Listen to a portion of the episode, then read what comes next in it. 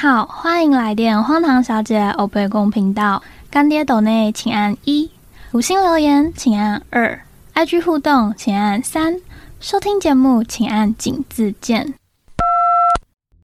米娜桑阿罗哈，欢迎来到本周的荒唐小姐欧贝贡。这一集呢，没有来宾，是超级超级久违的单口。就是呢，我上个月啊，不是去了一趟芬兰的罗瓦涅米吗？真的是出乎我意料之外的太喜欢，喜欢到我决定要来录一集 podcast。其实一开始啊，完全没有想到会去那个地方。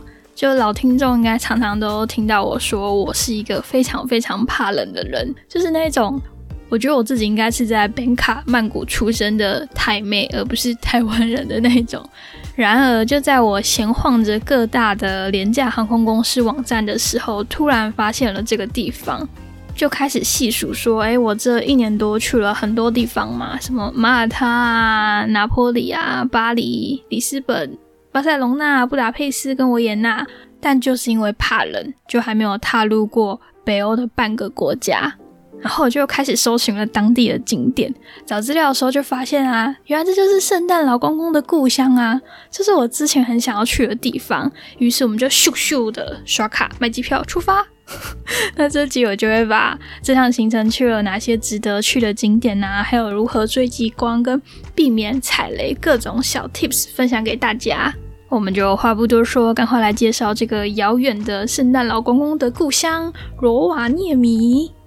首先，先科普一下罗瓦涅米更精确的所在位置，它是在芬兰北部的拉普兰区的首府。芬兰的首都是赫尔辛基嘛，它距离罗瓦涅米大概有八百一十公里，开车大概要九到十个小时，搭火车可能要八到十三个小时不等。那在出发前，其实我也想过，就是我很贪心的要把这两个城市都玩完，但是那个距离实在是要求，哼，就是哼到我觉得我自己没有办法再折腾我这把老骨头，所以我们就是一行人决定直接飞到罗瓦涅米那边去。那首先第一个要介绍的呢，就是鼎鼎大名的圣诞老人村 Santa Claus Village。圣诞老人村啊，它就是盖在距离罗瓦涅米的机场开车只要五分钟的地方。是不是有点近的太夸张了呢？没错，我们一听就知道这就是商业的阴谋，就是为了要吸引观光客到这遥远的罗瓦涅米来观光。除了芬兰人自己相信圣诞老人是来自罗瓦涅米之外啊，自从二零一零年起，罗瓦涅米也把自己。包装宣传成圣诞老人的正式家乡，圣诞老人村里面其实超大的，里面有各种可以满足你各式各样小时候幻想的建筑还有活动。其实我已经完全忘记圣诞老人的由来是什么嘞，也可能是因为小时候我们家还没有在过圣诞节，是行宪纪念日，有人记得吗？就是行宪纪念日是我们的法定节日哦，为了纪念。制宪国民大会代表在一九四六年，民国三十五年的十二月三十五日三读通过了中华民国宪法而设立的。小川又觉得自己怎么这么老？对，就是我也是为了要录这一集才去查到底圣诞老人是从哪里来的。那最普遍的认知跟谣传最远的故事，就是那个罗马时期的时候。一个叫圣尼古拉的主教，他当时听闻有一户贫穷的人家，因为没有钱买嫁妆而嫁不出三个女儿嘛，因此就在晚上爬到他们家屋顶，从烟囱投入了金币之后，三个女儿呢都顺利的嫁出去了。后人为了感谢他，就定了圣尼古拉节。圣诞老人的音译呢就是圣尼古拉。直到了后来，可口可乐公司将现代形象的圣诞老人。画出来之后呢，并加入声音，就变成我们今天看到圣诞老人常常穿着红色大衣啊，戴着圣诞帽，一直呵呵呵、嚯嚯嚯的那种形象。是的，然后我一其实一直都知道有个地方叫做圣诞老人村，里面住着一个所谓的真的圣诞老公公。那在这一趟行程之前呢，我也一直很想要在圣诞期间来找他，就觉得说，哇。就是我在如此浪漫的大雪纷飞的十二月底来跟真的圣诞老公公见面，超浪漫的。但是我就看到圣诞假期的机票，就是你知道，啪啪，现实被打脸，真的靠要贵。至于我这一趟有没有看到真的圣诞老公公呢？答案是一半一半。你一定会想说，我到底在攻三小，这到底是什么答案？请容我娓娓道来，观光客一定会搞混的，相信我。想说呢，这辈子可能就来这么一次圣诞老人村了，里面每一栋建筑我都一定要进去晃一下嘛。那在最靠近停车场的那一栋建筑呢，应该是叫做 Santa Claus Holiday Village。里面就是一层在卖纪念品的地方，我们一行人啊就逛着逛着，大家就分散了嘛。我就看到了有一个 Santa is waiting for you 的招牌，我自己一个人呢就走进去了。对，真的很不怕死。进去之后呢，是一条蛮弯曲的走道，墙壁上会有很多圣诞老人的照片。走到底的时候，它就有一个禁止拍照的牌子放在那边。我想说，就也是很正常嘛，因为。在出发前做功课的时候啊，你也会看其他 YouTube 拍的 Vlog，里面就会写说，他们也都有拍到说，哦，里面不能拍照啊。然后前面那一条弯弯曲曲的道路，就是也跟其他人的影片里面蛮像的。因为跟圣诞老人拍照一张要卖你三十欧，大概是一千块台币左右，要求贵。我就在门口偷看了一下，里面呢就是有一张沙发，然后还有圣诞树啊、壁炉，整个就是很圣诞节的装置。突然之间，圣诞老人呢就从旁边的柜台冲出来，那个速度有如一只胶啊，你知道吗？咻一下飞过去，就这样瞬间移动，然后回到他那一张沙发上面。一开始的时候，他就很自视的问我说：“我是从哪里来？”说了台湾之后呢，他就会开始讲一些很不标准的“你好，你好”。那我当然就开始跟他聊天呐。我想说，天呐，淡季来这边真的是太棒了，我完全没有像网络上。就是那些 YouTube 影片里面说什么要排很久的队伍啊，然后你拍一下，有可能两三张照片，就算照片不好看，你也不可以修改，然后大家就要把你赶走之类的。那毕竟我跟圣诞老公公是第一次见面嘛，废话，他第一次见面，我们两个就当然是尬聊。然后我就问他说：“他有没有去过台湾啊？聊台湾的食物。”他就说他吃过牛肉面啊，今年去台湾的时候还会想要吃小笼包。我就说，那你有没有吃过臭豆腐？刚开始的时候，他的形容都还在什么很正常的范围之内，像是是不是白色的啊，一块平滑的东西啊，他很想试试看。结果就是聊了一阵子之后，他就问我说：“那臭豆腐是一道甜点吗？”我就傻眼，想说我前面在跟你聊这么久，到底是在攻三小？他也提到说，他到台湾只要十一秒，我就很北蓝的问他说。为什么只有你的驯鹿会飞，这边的驯鹿都不会飞？他也是就是一本正经的说感话，就跟我说这是 Christmas magic，OK？然后呢，因为当下我其实是在等其他朋友们逛到这边来，他们还在外面的大厅纪念品那个地方，我就这样子一直跟圣诞老公公尬聊，聊到后来我朋友终于来了，心里就想说。那我们是不是可以结束这场 conversation 了？赶快救我！因为他已经开始问我要不要拍照了。但是我本人已经长大了，是不会花 一千块台币去买一张跟圣诞老公公的合照的。啊。我们就随便找了一个借口，说要去找其他的朋友会合，就离开了。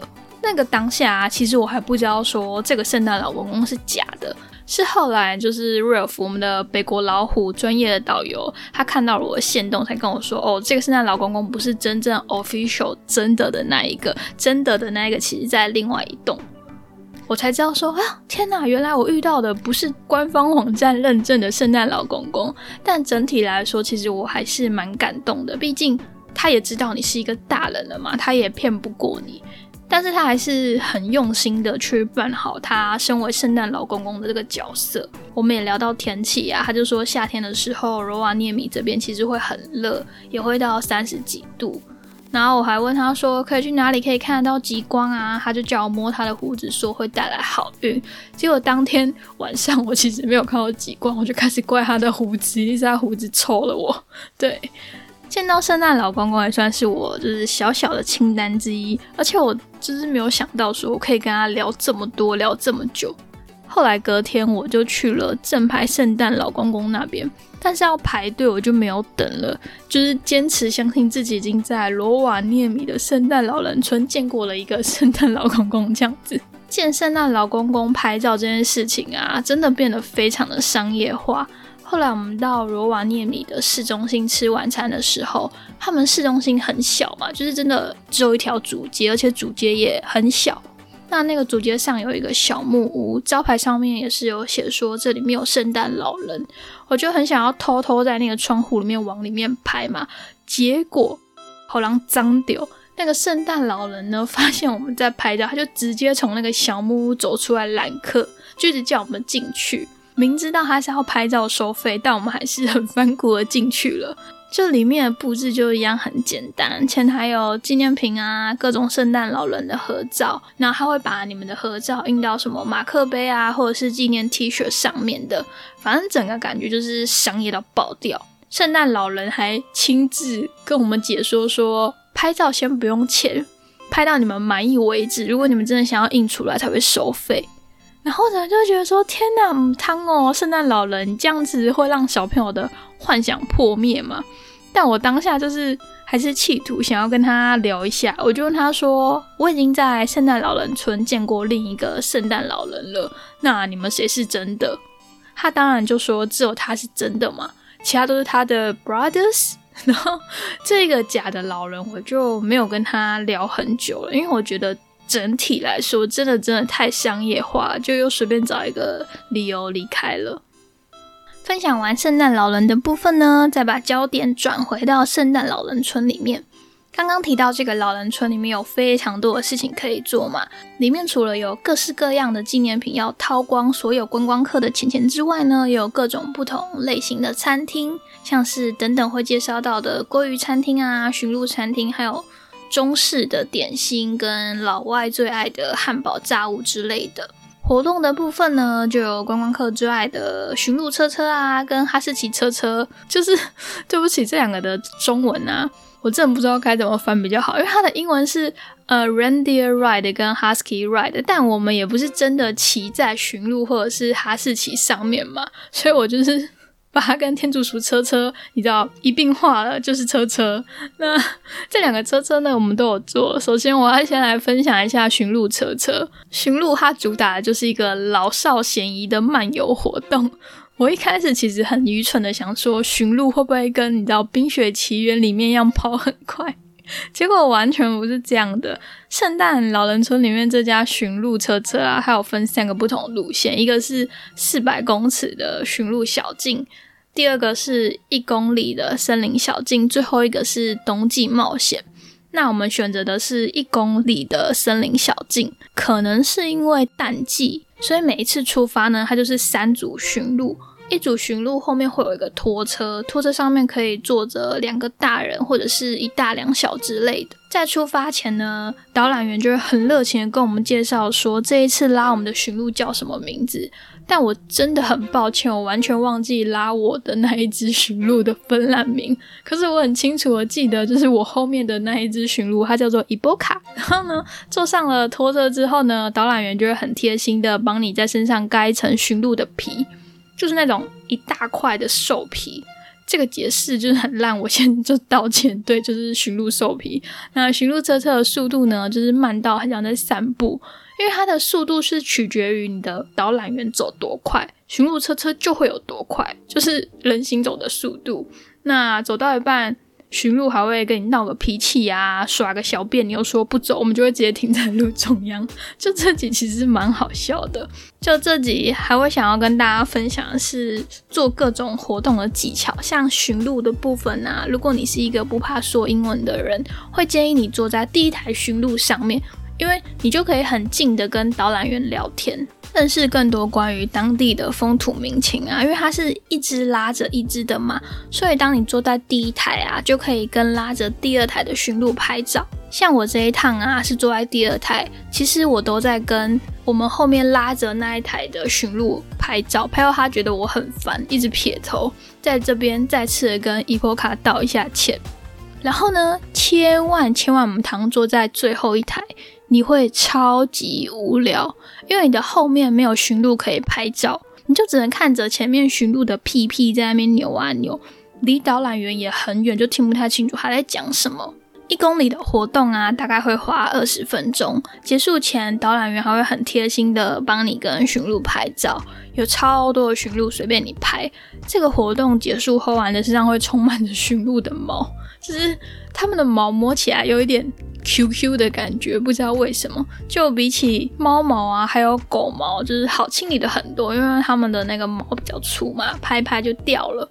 再来呢，哈士奇车车呢，就是完全不同的体验。其实这些行程呢，我在出发前都有先找过一遍各家旅行社了，大家都有大同小异的配套。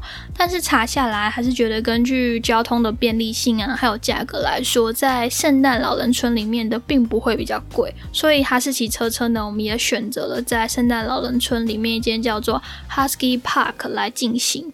这个公园呢，不管做什么活动，都一律会先收你十欧的入园费。那入园之后，你可以看到所有的哈士奇。整只园区里面呢，只有一只哈士奇是放在外面跟客人可以互动，就是你可以摸它的。我之前有发在 IG 上面，它就是那只看起来有点像李荣浩衰衰的叫 Batman 的那一只。它整只狗就很厌食，也不太咬人类。然后我严重的怀疑，是不是因为它吃太胖跑不动，才会被当做就是园区的吉祥物给游客摸。而且它是真的，还有它自己的娃娃哦，就是整个园区里面就是几十只狗都没有，就只有它有。然后啊，有一个不知道是不是误传，还是我们去了不同家的那个哈士奇公园。之前我有听说这边的哈士奇啊，其实很可怜，他们每天要跑很多趟在观光客，然后住的地方还是那种小小挤挤的感觉，就是过度劳累被虐待的那一种。但这一次参观了这个哈士奇公园呢，并没有狗狗被虐待的感觉。公园里面有很多铁网围成的大型圈圈，每个圈圈里面呢就住着两到三只哈士奇，生活的空间其实不算太小。而且每一趟哈士奇啊出发，他们都是有排班制的，就有点像是当兵那样，狗狗会被分成 A 组啊、B 组、C、D、E 这样子依次下去。他们在自己的笼子里面都是超级有活力的，有一种野性，你知道吗？感觉很像狼，就不像我们在网络上看到那种天兵二哈一样。对，然后每一只狗呢，也都很清楚的标记上他们的名字、出生年，还有他们的个性，感觉是有被好好照顾到的。在一进去哈士奇公园的那个柜台上啊，还有一整面墙是狗狗的资料。他们就很像嫔妃，你知道吗？就会有一张他们的招牌灿笑，配上标准的嘴巴，头歪一边，吐出舌头的样子，很可爱那种灿笑。至于哈士奇车车呢，我们选的是两公里的行程，要加四十欧，其实有一点贵，因为他们两公里跑起来不到十分钟就结束了。每一次出发呢，会有十二只哈士奇载着我们，扣除掉驾驶，它一次可以载两到四个大人。我们在旁边看别人跑出去的时候啊，真的觉得哇靠，超威风的。之前在网络上收集资料，也是说这个是一个刺激的活动。所以当我坐上去的时候，就超期待他们要冲，你知道吗？想知道他们到底可以冲多快。结果根本就没有多快，就是 那个速度呢，是介于快走跟围棋跑之间。但也有可能是因为我们四个大人太重了，他们跑不动。对于那一趟排班的哈士奇感到非常的抱歉，对不起。哈士奇的路线和驯鹿会不太一样，哈士奇会跑到外面一望无际的雪地里面，那个风景啊，看起来就是很爽的那种，就一片雪白，觉得自己超威风，很像在演电影的那种。然后中场休息的时候啊，那个驾驶员就一声令下，狗狗就会开始吃旁边的冰。把冰当做水分来补充，超可爱的，它吃不停哦。然后那狗狗甚至会一边跑一边吃，整体下来呢，还算是一个非常不错的体验。接着呢，圣诞老人村里面还有一个重头戏，就是圣诞邮局。这边的邮筒会分成两种，一种是当下可以寄出的，另外一种是专门在圣诞期间寄出的。就是你们来到这边也不用担心说邮局卖的明信片种类不够多啊，或是没有笔。还有桌子可以让你写明信片之类的，因为呢，大家来到这边的 SOP 呢，就是买明信片，还有邮票，然后就在旁边的桌子上面写了起来。无时无刻啊，这个邮局都很多人在里面。我也很佩服这里面的工作人员，他们都穿的跟小精灵一样，就会戴那个红色尖尖的帽子，身上的衣服也都超可爱的。然后这边的邮局啊，也是开到五点。跟台湾一样，快到五点的时候啊，他们就会拿那个当地的摇铃，这样铃铃铃铃铃，说我们还剩下几分钟，然后就一直铃铃铃铃到最后，态度都超级好的，完全跟我要下班的时候不一样。对我就是厌世。网络上啊，还流传着一个在这边可以做的事情，就是你可以拿你的护照盖上特别的极圈印章。嗯，也不是说流传啦，是之前真的可以做的。我去问了工作人员，他说因为后来被举报还是怎么样了，在护照上盖上非海关的印章是不合法的，所以现在呢就被禁止了。以后有要去的朋友们呢，你们就不用苦苦的寻找那个极圈印章了。但是，但是听说那个印章还是存在的，就是要看你遇到那个工作人员好不好，愿不愿意让你把那个印章盖在其他的地方。这就是人品的大考验。除了可以从这个邮局寄信出去之外呢，你也可以花钱请圣诞老公公在圣诞节的时候寄一封信给你。但如同前面我所说的，我已经这把年纪了，不太需要这个东西。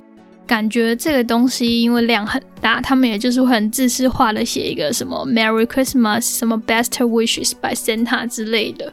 对，然后邮局里面呢，也可以看到世界各地的人寄到这边来的信，里面当然也有台湾喽。而且很感动的是，我们自己有一个框框写着台湾，没错。老人村除了有上述的活动之外啊，还有雪地摩托车、冰上跑跑车，像卡丁跑跑车那种，但是价格不太可爱就是了啦。里面还有动物园啊、驯鹿园跟自己的 hotel。还有那种躺在床上就能看到星空跟极光那种贵贵的玻璃屋，真心觉得这个老人村很强，因为它入园不用门票嘛，我们就是天天都去吃喝玩乐，应有尽有。当然也可能是因为罗瓦涅米这个地方啊，真的没什么好玩的啦。有追 IG 或者是已经收听三月月经的朋友们呢，先给你们一个好棒棒贴纸。应该知道这一次呢，我其实很幸运的看到了极光。这一集想再分享其他没有提到的，像是大家一定要去下载极光 APP，它其实蛮准的。还有追极光最好最好带一台专业的相机，iPhone 是真的很强，没错。但你拿它跟相机一比，就真的是你知道蓝教比鸡腿那个画质惨不忍睹。我们是真的很幸运，就是在当地。认识了新的香港朋友，他们有带专业的相机，就是才能拍出那些很美的照片。我真的是万分的感谢他们。观看的地点啊，也最好先在网络上查好，远离市区的光害之外啊，附近也不要有任何的遮蔽物。像我们后来就选了一座湖，直接走到结冰的湖面上，就能看得很清楚溜。买机票前我也很犹豫要什么时候去。之前一直都有一个刻板印象是一定要在很冷的时候，像是十二月啊、一月才可以看得到极光。那查了资料之后才知道，其实三月季节转换之时也会比较容易看到极光，是比较。至于能不能真的看到极光呢？真的没有人可以保证。是寡不会都没有办法那种，妈祖也不会理你，因为罗瓦涅米的纬度它刚好在极圈上，算是很容易看到极光的最最南边。出发前，Ralph 导游也是不敢跟我保证说我能不能看到，他建议我最好待上一个礼拜比较保险。但是呢，社畜如你和我，哪有这么多假，是不是呢？最后是人品的问题。当你决定要去看极光后呢，就要开始好好的累积人品。但这真的是太难了，我天天上班都被客人气到要得躁郁症，不骂都不行的那一种。后来我直接放弃，觉得就是看不看得到都是命了啦。但最后我还是有看到哦。接下来也很建议大家租车。根据两位驾驶的心得呢，对，不是我的心得，因为我开车很可怕。帮大家整理出以下在雪地里需要开车的五点注意事项：一是雪坑。雪下到一定的程度，它会把地面像那些坑坑洞洞都埋住，所以你就会以为它是一块平滑的地，直到你可能要转弯的时候，就突然就会卡住，转不过去。所以呢，转弯的时候呢，你需要一次的冲，不能因为前面有路口就先停下来，左看看右看看，一停下来你就会就直接卡在雪坑里面。这件事情其实是我们在这几天的行程中最常发生的。因为你真的不知道那个坑会有多深嘛。后来我们就是请一个朋友下去看，如果左右方都没有来车，我们就直接就是把鼓，然后直接冲出去，然后直接转弯。第二点呢，是雪会变成额外的障碍物，像是你在停车的时候啊，旁边的车子或者是柱子，你会覆盖上一层很厚的雪，你可以撞它，但是你不知道你可以撞多深，你们懂吗？对，这撞太深就会撞到真的车子或者柱子，但是如果不撞的话，它又会占据你的体积。各位老司机应该听得懂吧？我这么乱的形容。第三点，白色的雪地呢会模糊视线，它会让地上的标记变得不够清楚。就是像我们那个画地上的那个线，不是也都用白色的嘛？然后你就会地上很多地方都白白的。像我们就是因此开上了人行道，但好险罗瓦涅米其实没什么人，所以我们赶快开出来了就没有关系。第四点，雪盲。因为阳光会反射雪嘛，就算是冬天，你也要记得要戴墨镜哦。只要有出了太阳，阳光反射过来，你就会很伤眼睛。第五点，雪堆高之后呢，车道会变窄，像是双线道啊，它的面积会变得像单线道一样的宽度。其实这里的路面不时都会看到铲雪车在保持柏油路的干净。只要在雪地开车，注意很多的小细节，应该就没有问题了。最重要的是呢，这边的驾驶方向跟台湾是同一边，对不对？你就不用担心你开到错的方向了。而且我们租了一台最便宜的 Toyota，里面的设备呢，也是感觉比其他国家高级很多。就不愧是北欧，不熟悉手牌的朋友也完全不用担心，因为这边有自牌是完全 OK 的呢。这边开车的风景啊，就是在笔直的道路上，两边都是覆盖着雪的高耸树林，白天开起来超美的。可是晚上没有路灯，就会看起来小恐怖，感觉随时都会有怪物冲出来的感觉。我原本也很期待会在马路上就是遇到驯鹿，结果完全没有。对，就是我把它想象成跟澳洲一样会有袋鼠，在这边呢，开车行动非常的方便，而且这边地大，没什么人，也很好找停车位，几乎都是随便停。然后晚上也可以随时观察极光的动向啊，随时冲。如果不想开车的朋友呢，你也可以选择跟极光团，专业的导游呢，他会安排好一切，你只要人出现，上车睡觉，下车追极光就可以喽。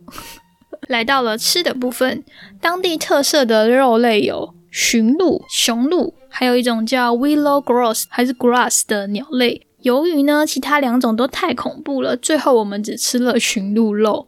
在做完驯鹿车车的时候啊，我也一边问了导游一堆问题，不知道是不是因为淡季工作量都不大，这四天遇到的所有工作人员都超级 nice，我也就很不怕丢脸的一直狂问问题。驯鹿对当地居民来说具有非常高的经济价值，它可以托运人啊、货物啊，身上还有鹿肉、鹿奶、鹿皮，现在更是赚观光客钱钱的好工具。然后逛大卖场还有纪念品啊，都可以看到鹿肉干跟其他的鹿类食品。网络上在罗瓦涅米推荐的餐厅呢，就走那几家，我们选了一间叫做 Rova 的餐厅。虽然早就有北欧物价很高的准备，但是一打开那个 menu 还是哇被吓歪了，因为一克只有五块的驯鹿排就要四十二欧。没错，我们就是四个人一起合吃一份。网络上有蛮多人说鹿肉其实跟羊肉一样有一种骚味，但是这一家我真的大推耶，完全没有怪怪的味道，吃起来就很像牛排。另外一家呢是老人村里面必吃的烤鲑鱼，它就在哈士奇车车的隔壁，一个看似不起眼的小小帐篷里面。关于鲑鱼的部分呢，我已经做了 reels 放在 IG 上面喽，请大家赶快到我的 IG 去看看。OK，没有问题，我就直接跳过。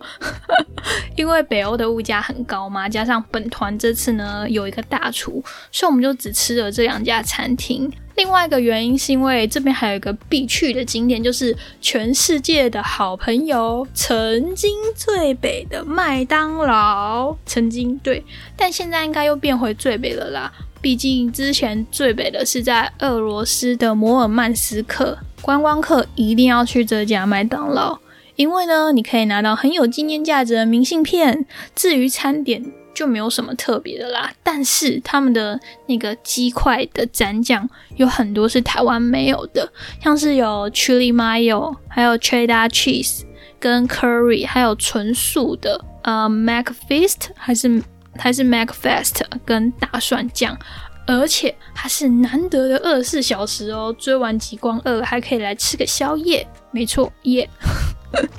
最后要来分享住的部分。芬兰啊，其实真的很适合小团体来自由行，不管是三五好友啊、小家庭，还是大家族旅行，这样你租车啊、租屋都很划算。像我们这次租了整栋的林中小木屋嘛，光是找到小木屋本屋之前呢，就是一个冒险的开始。